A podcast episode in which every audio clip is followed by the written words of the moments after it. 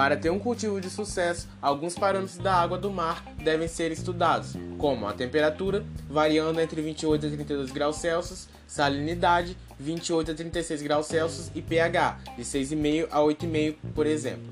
A água doce filtrada também é necessária nesse cultivo, para controlar a salinidade no setor de produção de microalgas, na lavericultura e para a aclimatação de pós-lavas para venda ou povoamento dos viveiros.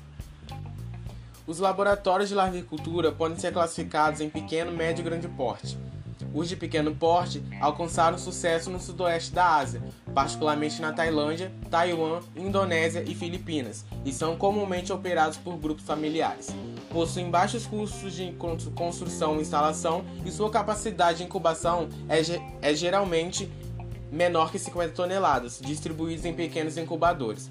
Podem muitas vezes se concentrar em somente uma das fases do processo, como a produção dos náuplios ou pós-larvas, usam baixas densidades e utilizam água não tratada. A grande vantagem desses laboratórios está nos baixos custos de implementação e operação, e na habilidade que possuem para abrir e fechar dependendo da época do ano, disponibilidade pós-larva no mercado.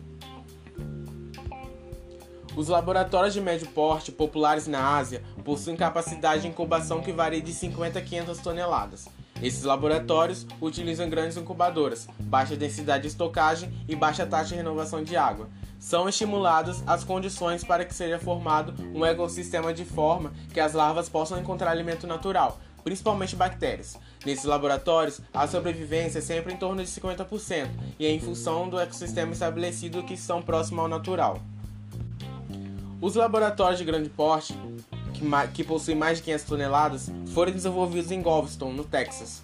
São instalações que custam alguns milhões de dólares e produzem grandes quantidades de pós-larvas em ambientes controlados. Para funcionar bem, exige a presença de engenheiros de pesca, técnicos ou cientistas que trabalham com grandes densidades de estocagem, altas taxas de renovação de água, grandes incubadores e sistemas de águas claras. Para alimentar as larvas, cultivam algas e artêmia em incubadores separados e atingem uma taxa de sobrevivência acima de 70%, necessário para manter razoáveis taxas de retorno de investimentos.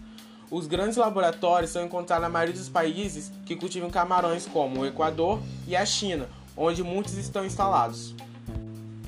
No Ocidente, a tendência é estabelecer laboratórios de larvicultura de grande porte para fornecer náuplios geneticamente melhorados para que pequenos produtores da América Central e do Sul, que os desenvolverão até a fase pós-larva e o desenvolvimento de reprodutores livres de doenças.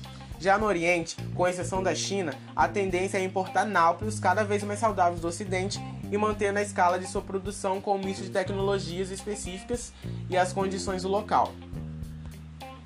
A fase berçário é aquela em que juvenis são estocados em grandes densidades em pequenos viveiros de terra e ocasionalmente em roçoes, tanques de cimento grandes trocas de água. São viveiros de 0,5 a 5 hectares e as pós-larvas são neles estocadas em densidade de 50 a 200 metros quadrados. A alimentação, geralmente farelada, é dada uma vez ao dia, com níveis de proteína que variam de 30 a 45%. Quando roçoes são utilizados, náuplios de artêmias também são ofertados. Os criadores favoráveis, ao uso de berçário argumentam que ele oferece uma melhor, uma melhor avaliação de estoque, facilita o controle de predadores, permite maior uniformidade de tamanho, melhor uso da infraestrutura da fazenda, maior número de safras anuais, produz juvenis mais fortes e reduz as perdas na alimentação. E também há criadores que não são favoráveis a, a esse berçário, porque sendo eles ocorre um estresse muito grande no manejo de transferência para a estocagem final. Após as estocagens juvenis nos viveiros de engorda, são necessárias de 3 a 6 meses para se obter uma safra. Nos países de clima semitropical, são produzidas duas safras anuais, enquanto que fazendas próximas ao Equador podem produzir três safras por ano. Podemos classificar os manejos de engorda como extensivo, semi-intensivo e intensivo. Extensivo pressupõe baixa densidade de estocagem, semi-intensivo média e intensivo alta densidade.